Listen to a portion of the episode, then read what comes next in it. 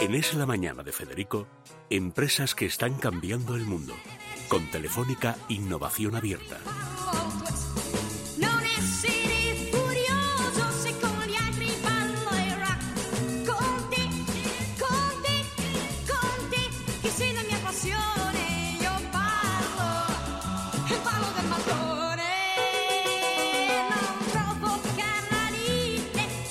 Bueno, Isabel Muñoz es la viva prueba de lo que decía yo con nuestra amiga Cristina de Telva. Estudian ingeniería las mujeres que les da la gana estudiar ingeniería y además eh, triunfan.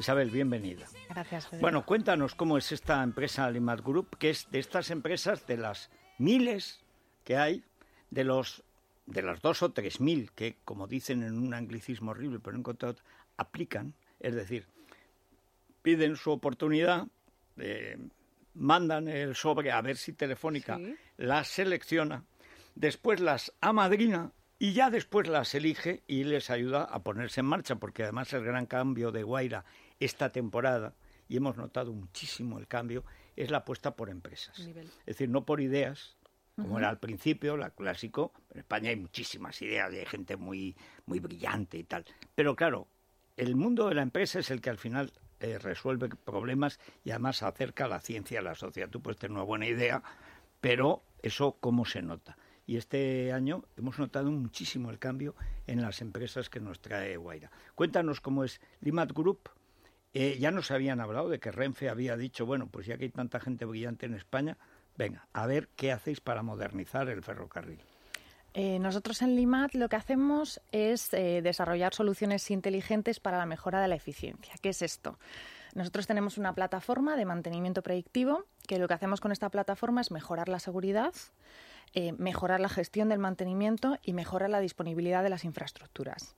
Lo que hacemos es utilizar todos los datos que se generan en la, infraestructura durante la operación del, del vehículo, durante la circulación, durante el mantenimiento y demás, y con esos datos y la monitorización de ciertos elementos críticos, como pueden ser desvíos ferroviarios o eh, otros elementos que son los que más paradas provocan en la infraestructura, eh, con todos esos datos y aplicando técnicas de análisis avanzado que ahora oímos como Big Data sí. y demás, eh, lo que hacemos es anticiparnos a esos momentos en los que va a fallar la infraestructura, avisar a mantenimiento para que mantenimiento, en- eh, cuando ese tren está parado, pueda hacer una intervención sin afectar al- a, los viajeros, a Sin su que pare, sin que tenga que parar. Sin que, la- sin que haya esos es- trastornos que nos, que nos ocasionan tantos problemas a nosotros y que a la- a- tanto a la DIF como a, como a Renfe le ocasionan unos costes brutales.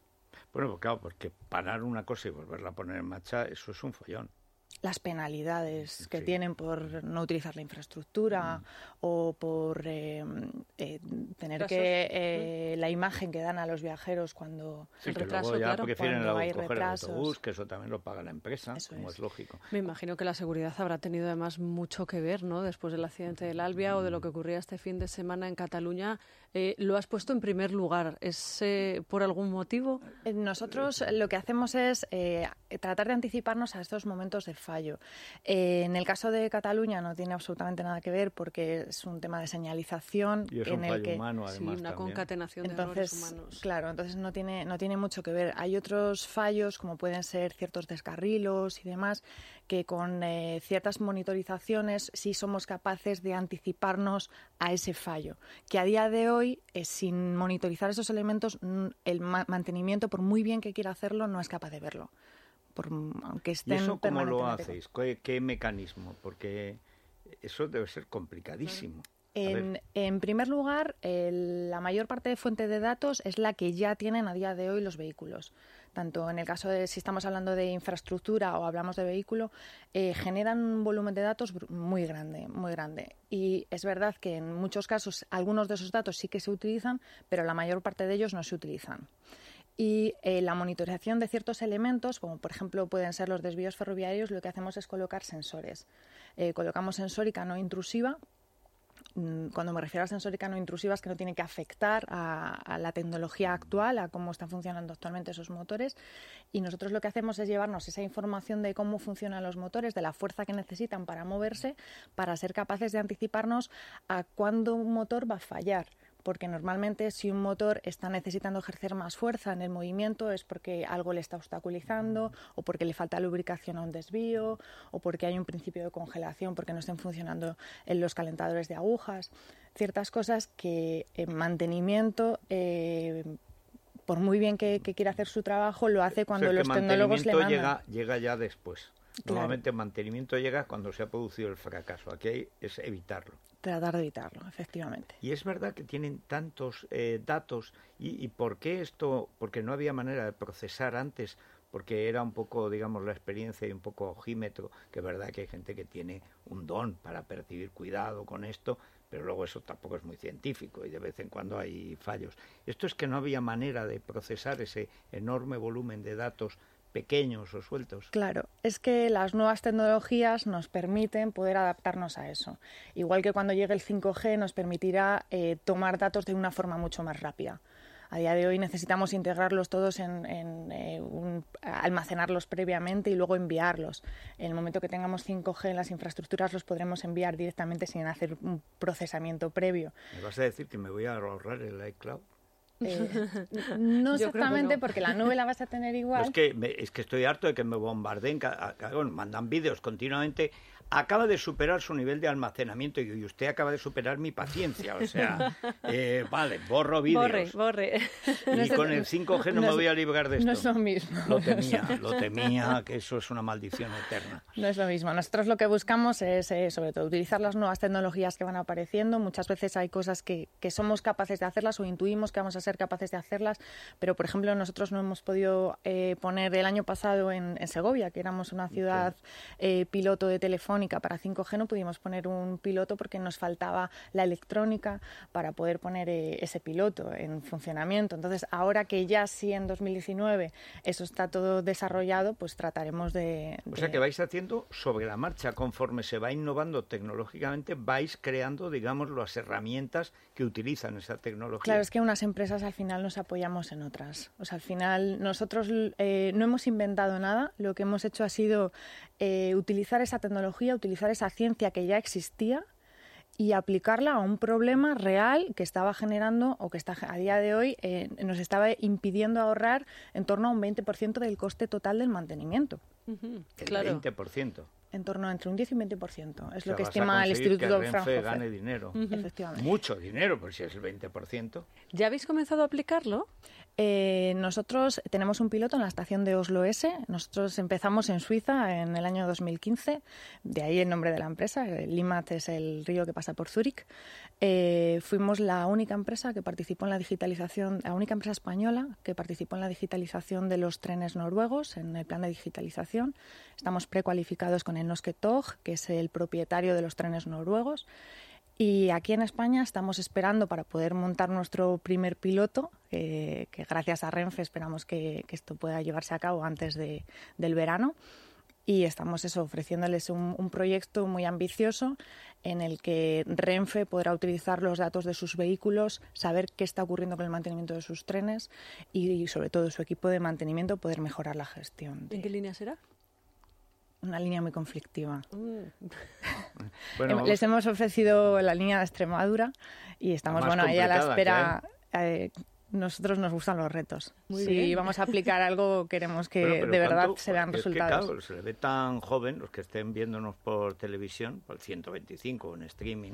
eh, ¿Cuánto tiempo llevas en esto, Isabel? Eh, por es que cuando me dicen, no, empezamos en Suiza, luego estuvimos en Noruega, es decir, ya sabemos que ya los españoles inventan y van en cualquier sitio. Pero ¿cómo fue el comienzo? El comienzo empresarial. El ¿no? comienzo empresarial en, en 2015. Es verdad que nosotros empezamos eh, como ingenieros a trabajar cuando acabamos nuestras carreras. ¿Cuántos, cuántos eh, organizasteis esto? ¿El primer núcleo? ¿Cómo? El primer núcleo éramos un grupito de ingenieros, no muy grande, éramos cinco personas. eh, constituimos la empresa 2 de estas cinco personas. Nosotros nos veníamos apoyando de estas otras personas que, que nos daban ayuda. Era, al final éramos españoles por el mundo, Sí. ¿vale? Que teníamos la ilusión de generar una empresa de base tecnológica. Cuando estás trabajando siempre para empresas eh, internacionales, ves cómo... eh, sienten que en España a veces somos improductivos, pero luego contratan a nuestros ingenieros son porque muy son muy buenos. buenos. Sí. Entonces teníamos la ilusión de generar un producto, una empresa de base tecnológica aquí. Y, y poder contratar ingenieros españoles aquí que fuera- salieran fuera a vender nuestros productos como hacen los alemanes cuando vienen aquí. Básicamente era, Pues era, sí. era nuestra motivación. Y fue lo que hicimos. Lo que hicimos fue encontramos el nicho de mercado en la digitalización ferroviaria. Eh, nosotros veíamos que había una oportunidad muy grande eh, en este sector y lo que hicimos fue meternos eh, de cabeza. Éramos ferroviarios y era lo que mejor sabemos hacer. Es que es maravilloso. Es que encima es una empresa patriótica. O sea, es fantástico. Tú eres de Segovia. De Segovia. ¿Y cómo conseguimos que ir de Madrid a Salamanca no atraviese esas situaciones en que de pronto vas a 140 kilómetros y luego a 30? Porque esto es un problema de las vías. Digo porque eh, recientemente fui a Salamanca era llegar rápido, para lo que era antes, que pasabas prácticamente el día, comías, conocías gente, bajabas, veías el, paisaje, volvías al tren, había tortillas de patata, en fin, era todo entrañable, pero largo, largo, largo. Y esto es corto, pero tú ves que podría ser muchísimo más corto. Sí, bueno, y cada vez a medida que vayan entrando pues nuevas tecnologías y demás, el sector ferroviario se irá modernizando como lo ha hecho. Nosotros en España siempre nos quejamos de nuestros trenes, de, de nuestra, No, de nuestra infraestructura y demás.